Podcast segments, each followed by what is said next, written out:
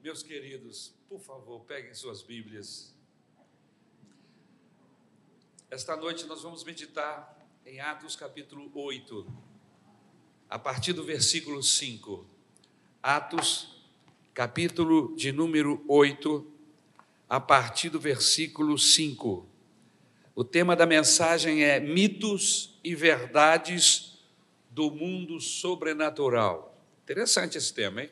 Mitos e verdades do mundo sobrenatural. Atos, capítulo 8, a partir do versículo 5. Preste atenção na leitura, porque nós vamos trabalhar a informação do texto, ok? Indo Filipe para uma cidade de Samaria, ali lhes anunciava o Cristo. Quando a multidão ouviu Filipe e viu os sinais milagrosos que ele realizava, deu unânime atenção ao que ele dizia os espíritos imundos saíam de muitos, dando gritos, e muitos paralíticos e mancos foram curados. Assim, houve grande alegria naquela cidade. Um homem chamado Simão vinha praticando feitiçaria durante algum tempo naquela cidade. Impressionado ou impressionando todo o povo de Samaria, ele se dizia muito importante. E todo o povo, do mais simples ao mais rico, dava-lhe atenção e exclamava: Este homem é o poder divino, conhecido como grande poder. Eles o seguiam, pois ele os havia iludido com sua mágica durante muito tempo. No entanto, quando Filipe lhes pregou as boas novas do reino de Deus e do nome de Jesus Cristo, creram nele e foram batizados, tanto os homens como mulheres. O próprio Simão também creu e foi batizado, e seguia Filipe por toda parte, observando maravilhado os grandes sinais e milagres que eram realizados. Os apóstolos em Jerusalém, ouvindo que Samaria havia aceitado a palavra de Deus, enviaram para lá Pedro e João. Estes, ao chegarem, oraram para que eles recebessem o Espírito Santo pois o Espírito ainda não havia descido sobre nenhum deles. Tinham apenas sido batizados em nome do Senhor Jesus. Então Pedro e João lhes impuseram as mãos e eles receberam o Espírito Santo. Vendo Simão que o Espírito era dado com a imposição das mãos dos apóstolos, ofereceu-lhes dinheiro e disse: Dei-me também este poder para que eu para que eu para que a pessoa sobre quem eu puser as mãos receba o Espírito Santo. Pedro respondeu: pereça com você o seu dinheiro. Você pensa que pode comprar o dom de Deus com dinheiro? Você não tem parte nem direito algum neste ministério porque o seu coração não é reto diante de Deus. Arrependa-se dessa maldade e ore ao Senhor. Talvez Ele perdoe tal pensamento do seu coração, pois vejo que você está cheio de amargura e preso pelo pecado. Simão, porém, respondeu: Orem vocês ao Senhor por mim, para que não me aconteça nada do que vocês disseram. Tendo testemunhado e proclamado a palavra do Senhor, Pedro e João voltaram a Jerusalém, pregando o evangelho em muitos povoados samaritanos. Obrigado, Jesus. Usa a tua palavra em nosso favor.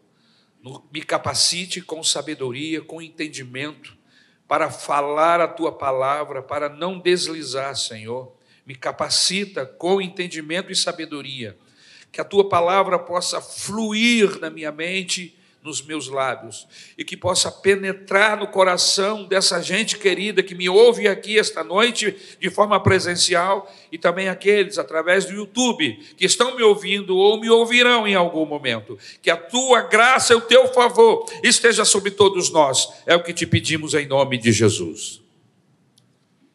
Mitos e verdades do mundo sobrenatural. Queridos, estamos sempre sendo surpreendidos por notícias sobre sacrifícios humanos em cultos macabros. Não é uma novidade para nenhum de nós. Não faz muito tempo, em São Paulo, uma moça foi morta com 18 tesouradas em um desses cultos. Há algum tempo atrás, em Curitiba, um menino foi oferecido no altar ao diabo em um culto. Aqui no Rio de Janeiro, em Nova Iguaçu, o menino foi levado à inanição e depois morto a paulada em oferta ao diabo. Na rua em que eu morava, não faz muito tempo, eu soube de uma casa de uma família onde uma moça, uma família com dois filhos, e a família resolveu sacrificar a filha e a deixou sem alimentação durante várias semanas e meses. E depois ela morreu sacrificada ao inimigo. Alguns anos atrás, uma atriz aqui do Rio de Janeiro, famosa, que fazia inclusive uma novela, foi assassinada brutalmente. Segundo a polícia, era um culto maligno, satânico. Estevão foi morto, irmãos. Uma grande perseguição desencadeia-se por causa disso. De forma que os cristãos, menos os apóstolos, foram espalhados pela região da Judéia e Samaria. Saulo, que ainda não se convertera ao Senhor, se esforçava para acabar com a igreja. Os que tinham sido espalhados anunciavam o evangelho por toda parte. Filipe, esse Filipe do texto, foi para a capital de Samaria. E o texto diz que ali ele os anunciava o evangelho do Senhor Jesus Cristo. As multidões o ouvia com atenção, escutavam o que ele dizia. Ao virem os sinais miraculosos que ele realizava, o texto bíblico diz que deram unânime atenção ao que ele dizia. Os espíritos imundos saíam de muitos, saíam dando gritos, e muitos, diz o texto, muitos paralíticos e mancos foram curados. De forma, meus queridos irmãos, que um homem chamado Simão, que vinha praticando feitiçaria durante algum tempo naquela cidade, ficou impressionado com tudo que estava acontecendo ali naquela cidade. Ele se dizia muito importante, conforme o texto nos informa, e todo o povo o tinha como alguém de alta estima. O texto bíblico diz que do mais simples ao mais rico, dava-lhe atenção e exclamava: Este homem é o poder divino conhecido como grande poder.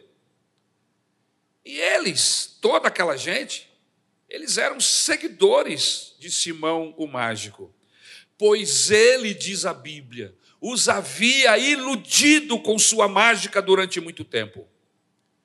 Eu gostaria, esta noite, com a autoridade da palavra de Deus, baseado no texto que lemos, de, de desmistificar algumas coisas que muitas vezes nós olhamos. Em primeiro lugar, ao contrário do que pensamos, não são poucos os que se envolvem com seitas e práticas de feitiçaria. Não são poucos, é muita gente.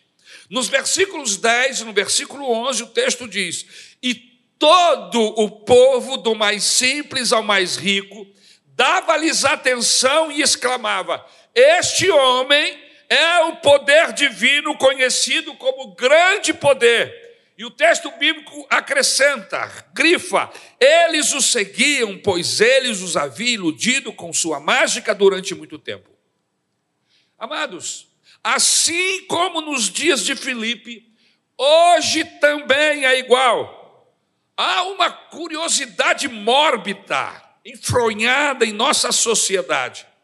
Como eu disse, na rua em que eu morava, fora esta casa, desta família, há um espaço também reservado, mais na esquina, aonde as pessoas se reúnem e ali eles fazem o seu culto e, e, e, e fazem suas reuniões.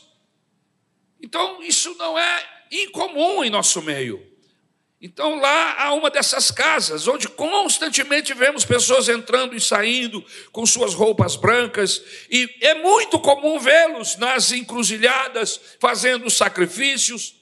Não faz muito tempo eu saí da Tijuca com a minha mãe e o meu pai e subimos para o alto da Tijuca, ali para passarmos para a Barra da Tijuca. Quando chegamos lá no alto, em uma daquelas curvas fechadas, tinha uma, uma moça nua, nua, nua, completamente nua ao pelo. Isso era às 17 horas e 30 minutos. E em torno dela, uma série de pessoas fazendo um trabalho, um despacho, acho que era uma entrega de corpo, sei lá o que ela estava fazendo ali, mas ela estava completamente despida ali em um lugar público, na frente frente, dezenas de carros passando. Isso era uma terça ou quarta-feira, às 17 horas e 30 minutos. É muito comum isso acontecer. Paulo Coelho, autor de vários livros, é um feiticeiro assumido. Ele diz estar na magia branca. E há muitos anos se destaca com o maior número de livros, CDs e filmes vendidos sobre este assunto no Brasil e no mundo. É um best-seller. A LBV, uma instituição que tem como objetivo ajudar a gente necessitada, também tem os seus envolvimentos com o mundo dos espíritos. O, o, o túmulo do seu fundador, Alziro Zarur, é um dos maiores, é um dos mais ricos e frequentados lá no cemitério em Brasília. E muitos são os que concorrem a essas práticas. Então, esse negócio de que isso é pouca gente envolvida? Não. Tem muita gente envolvida na nossa, sociedade com esses cultos pagãos. Muita gente. Outro mito que eu gostaria de tirar, de baixar aqui ou derrubar esta noite, é o mito que tiramos do texto. Enganam-se os que acham que apenas os indoutos os analfabetos e ignorantes se envolvem com feitiçaria. É um engano nosso. Não. Veja o versículo 10. E todo o povo, do mais simples ao mais rico, dava-lhe atenção e exclamava: Este homem é o poder divino, conhecido como grande poder. O texto diz que os mais importantes e os mais humildes davam ouvido ao mágico feiticeiro, ou seja, as elites pensantes estavam ali. Deixa-me dizer uma coisa. Vinícius de Moraes foi um diplomata, dramaturgo, jornalista, poeta e compositor brasileiro. Poeta, essencialmente lírico, também conhecido como poetinha. Constantemente, enquanto vivia, ia à Bahia pedir a bênção de mãe menininha de Cantoar. Monteiro Lobato, declaradamente espírita.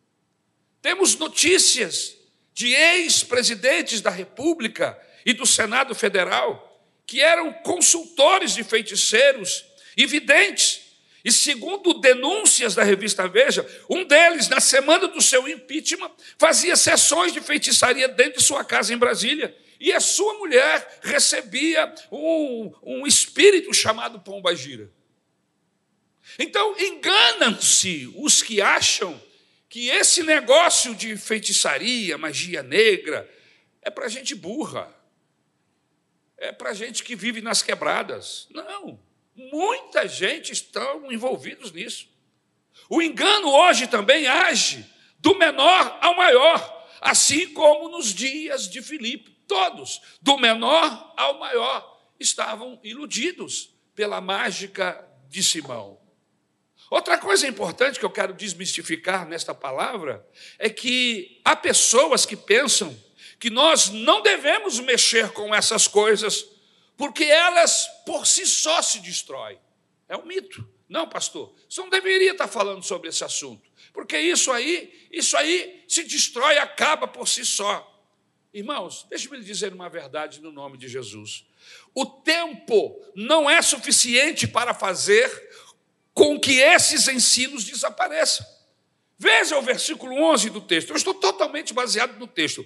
Eles davam atenção ao que Simão fazia, porque durante muito tempo ele os havia deixado assombrados com a sua feitiçaria.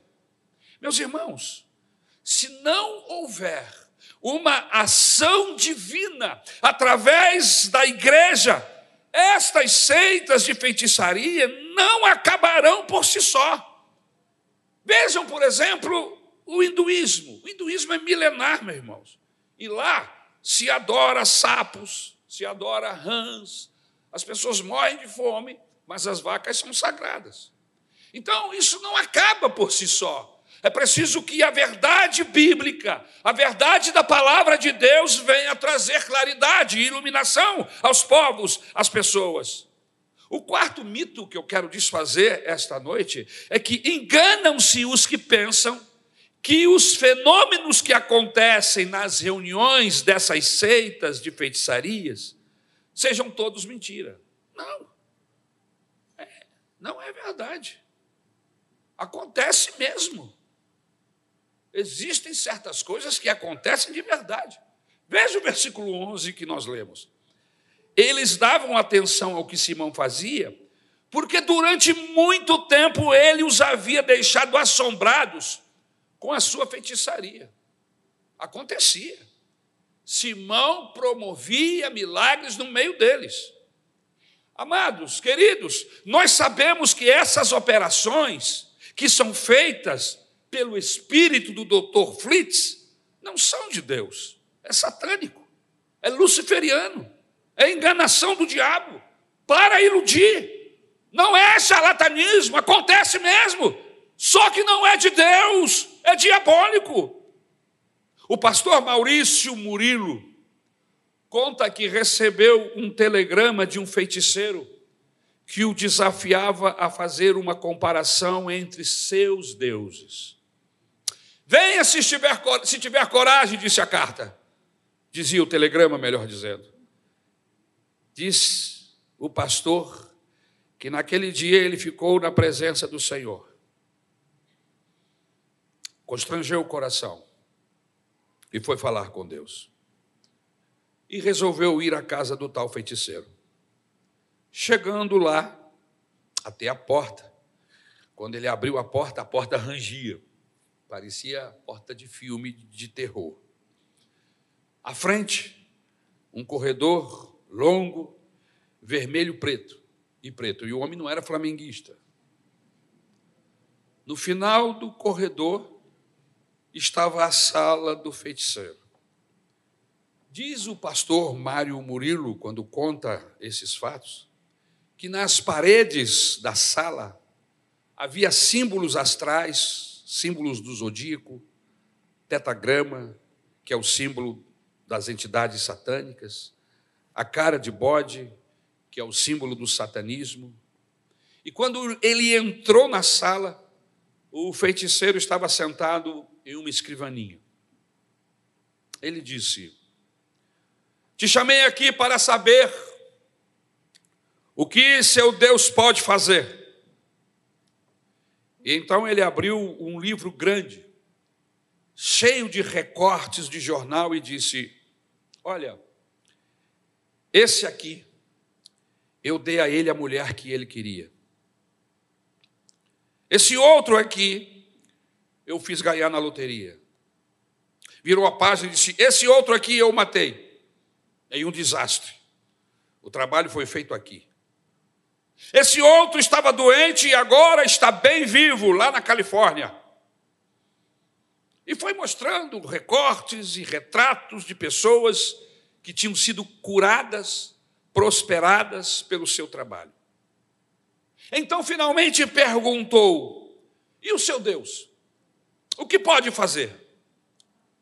O pastor Murilo conta que naquele momento fechou os olhos e orou em espírito, dizendo: Senhor, me ajude a não ser tolo e cair na armadilha. Então o Espírito Santo lhe falou ao coração e disse: Espere aí. A diferença entre o seu Deus e o meu Deus não é essa. Eu não trouxe nenhum livro de recortes mas preste atenção. Um dia você vai morrer. E quando você der o último suspiro de vida, a qual dos deuses que você usou você vai recorrer? Quando você estiver vivendo o último minuto de sua vida, o médico balançar a cabeça e disser: não há mais nada que fazer, a quem você vai pedir ajuda? Em quem você vai se segurar? quando sua existência acabar e um fosso profundo do inferno se abrir, e você ouvir uma voz, uma gargalhada lá do fundo do inferno, e uma voz que vai dizer: traga-o para cá, estaremos juntos eternamente. A grande diferença entre o meu Deus e o seu Deus é que quando eu viver o último momento da minha vida, eu ouvirei e verei o meu Jesus quando disser: Venha, bendito de meu Pai, receba como herança o reino que lhe foi preparado desde a criação do mundo. Isso está em Mateus, palavras de Jesus, Mateus capítulo 25, 34. Ouvirei o canto dos anjos, sabe por quê? A cruz do Calvário é a diferença entre o meu Deus e os deuses que você usou. Naquela cruz, Cristo pagou o preço dos meus pecados, e você não tem quem pague pelos seus pecados, e não tem a quem recorrer. Eu tenho o sangue precioso do Senhor Jesus Cristo para me recorrer e perdoar os meus pecados. A grande diferença não é quem fez ou menos, mais ou menos milagres, é o final da vida. Com quem você vai passar a eternidade? Em Malaquias, capítulo de número 3, versículo de número 16 a 18, preste atenção no texto que diz: Depois daqueles, depois aqueles que temiam ao Senhor, conversaram uns com os outros, e o Senhor os ouviu com atenção. Foi escrito um livro como memorial na sua presença, acerca dos que temiam ao Senhor e honravam o seu nome. Diz o Senhor: no dia em que eu agir, diz o Senhor dos Exércitos, eles serão o meu tesouro pessoal eu terei compaixão deles, como um pai tem compaixão do filho que lhe obedece. Então, vocês verão novamente a diferença entre o justo e o ímpio, entre os que servem a Deus e os que não servem. Quinto mito. Engana-se todo aquele que pensa que toda seita satânica é fechada, exclusivista e intolerante? Não. Você está enganado. Você está totalmente enganado. Veja que Simão, ele não tem uma atitude de antipatia. Pelo contrário, ele abraça a fé e até se batiza. Veja aí no versículo 13. Enganam-se aqueles que pensam que os feiticeiros se vestem de capa preta, com tridente na mão. Não! A maioria deles são simpáticos com o Evangelho, citam a Bíblia, falam coisas bonitas e têm a cara de bom homem. A guerra não é explícita. Ele foi simpático, o Simão. Ele acompanhou Felipe de perto. O conceito não é de guerra, mas sim de anular a verdade. Veja, não é guerra, é anular a verdade. Veja que no confronto direto entre um e outro, não há muita diferença. Veja, tanto Felipe como o mágico fazem sinais. Veja o versículo de número 6. Qual a diferença quando é Deus que está por trás do milagre e quando não é Deus. A diferença é que os milagres que Filipe faz aponta para alguma coisa. Os milagres que Simão faz terminam em si mesmos. Veja, meus queridos, que o que fascina Pedro e João quando chegam é a pregação da palavra. Eles pregam a palavra em Samaria. Mas Simão não está entusiasmado com a palavra, ele se entusiasma com os milagres. Veja os versículos 19 e 20. Ele tenta comprar esse poder. Por quê? Porque ele também queria poder impor as mãos sobre as pessoas para que elas recebessem o Espírito Santo. Ele queria ver milagres. Filipe está interessado nas vidas das pessoas, mas Simão está interessado em ver mais milagres. Eu vou lhe dizer uma coisa séria esta noite, em nome de Jesus.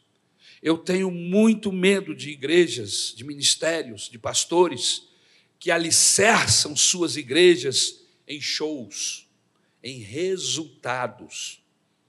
Há igrejas que baseiam seus ministérios em cima do legalismo, tipo, isso pode, isso não pode. Eu tenho medo de igrejas que baseiam seus ministérios em cima de milagres a granel. Esses milagres não pode ser um fim em si mesmo, mas a base do ministério, o âmago da igreja, precisa ser a palavra de Deus. Porque é a palavra de Deus que transforma o homem, que muda o seu coração e muda o destino final da sua alma. Jesus disse: Nem só de pão vive o homem, mas de toda palavra que sai da boca de Deus. O ministério de Simão, meus irmãos, era fazer mágica. Ele não tinha uma mensagem que satisfazia a alma. Veja a diferença sutil. Os dois pregam, os dois fazem milagres, mas um desenvolve um sistema de culto à personalidade, e o outro, o outro glorifica Jesus Cristo. Veja, o culto de Simão tinha como objetivo a sua exaltação, a exaltação de si mesmo. E aí está a falácia da feitiçaria, o culto à personalidade. Tudo que acontecia no ministério de Simão, ele aparecia como o grande profeta. A Bíblia diz que Deus nada faz neste, neste mundo sem revelar aos seus profetas, dos quais eu sou o principal, diz o apóstolo Paulo. Olha, meus irmãos, na igreja de Jesus, o adorado, o glorificado, o que merece honra, louvor, é a pessoa de Jesus.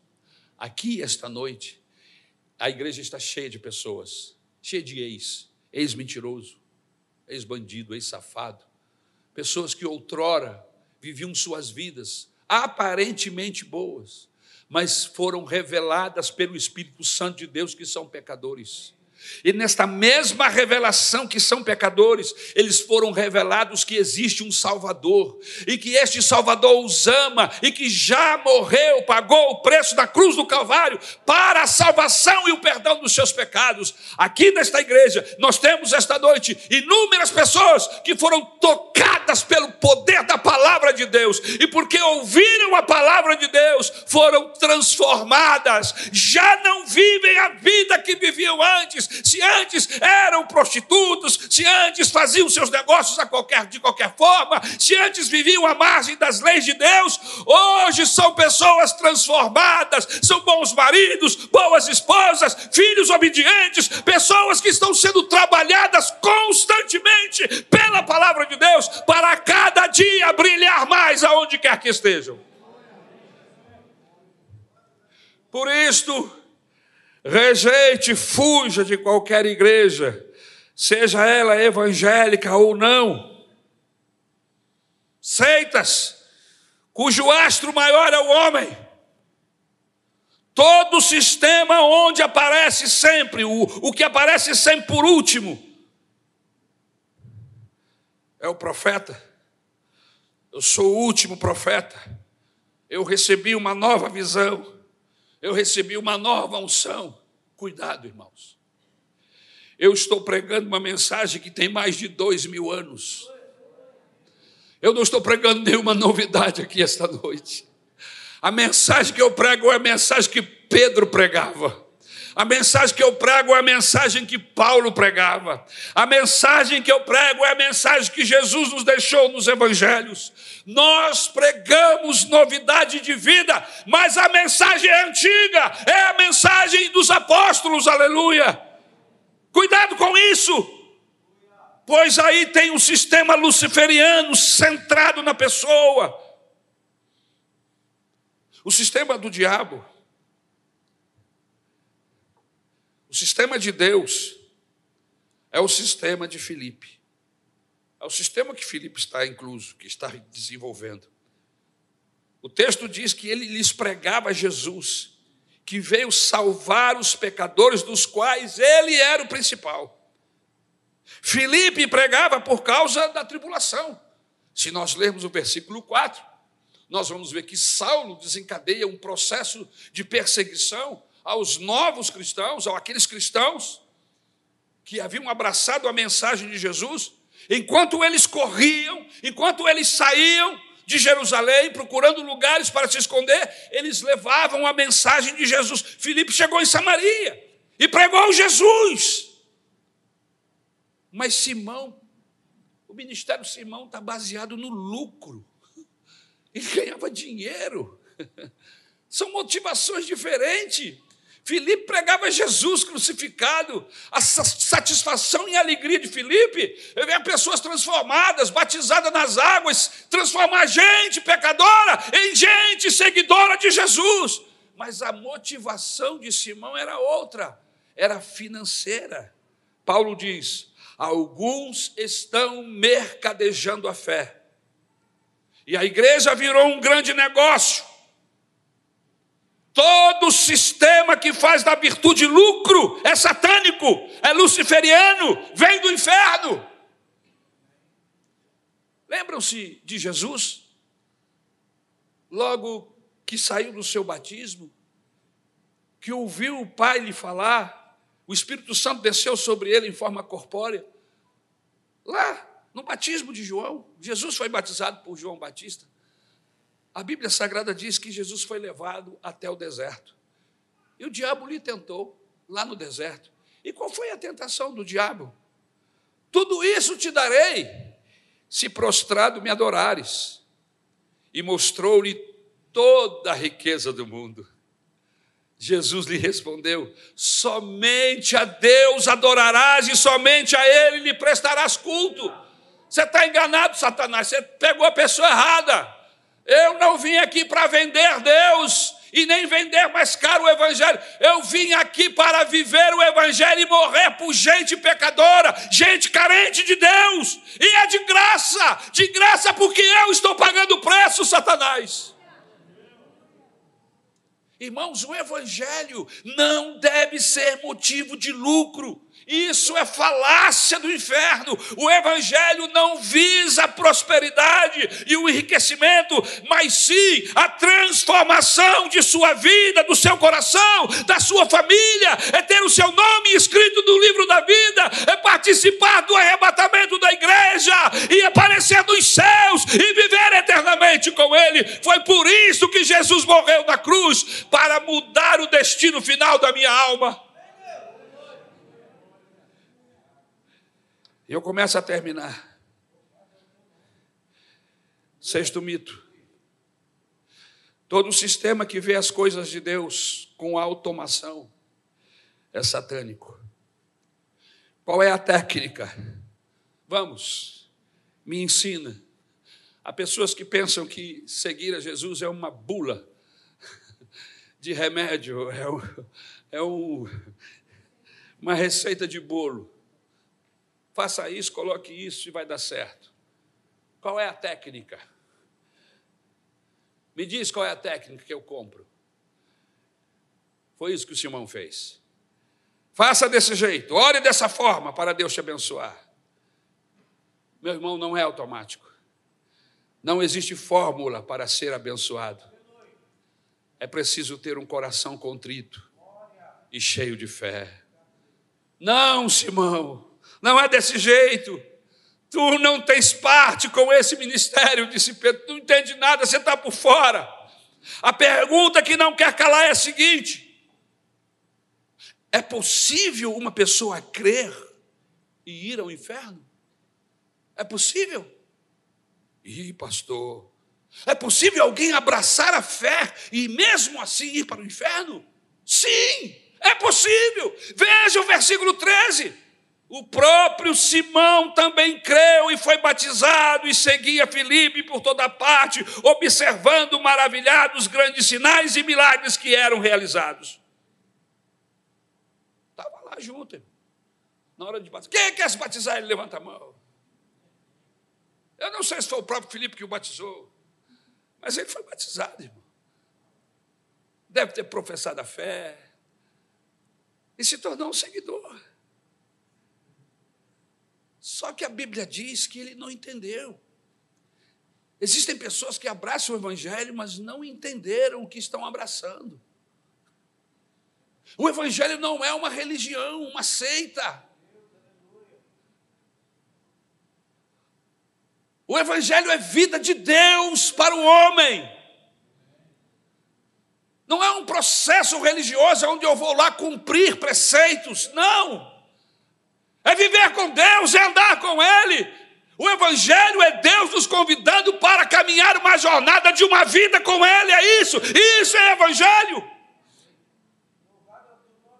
Aleluia. Por isso, eu preciso estar em alerta, eu.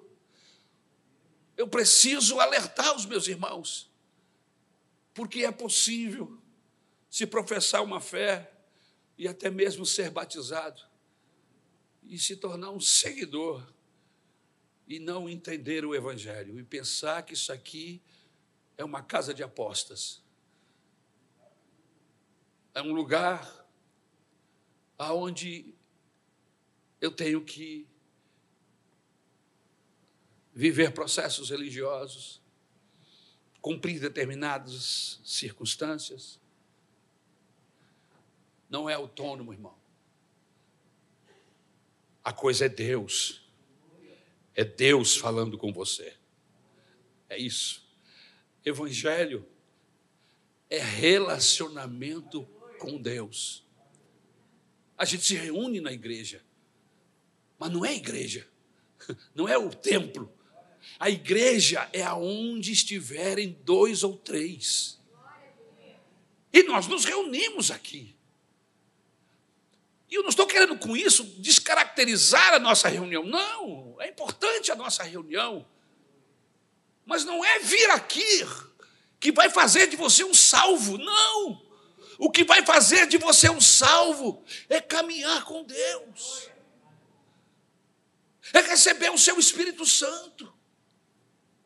É aprender de Deus através da Bíblia Sagrada é se submeter ao senhorio do Senhor Jesus Cristo. Não vivo eu, mas agora Cristo vive em mim. Isso significa que os meus apetites, as minhas necessidades, eu não as tenho mais, mas eu as coloco nas mãos do Senhor.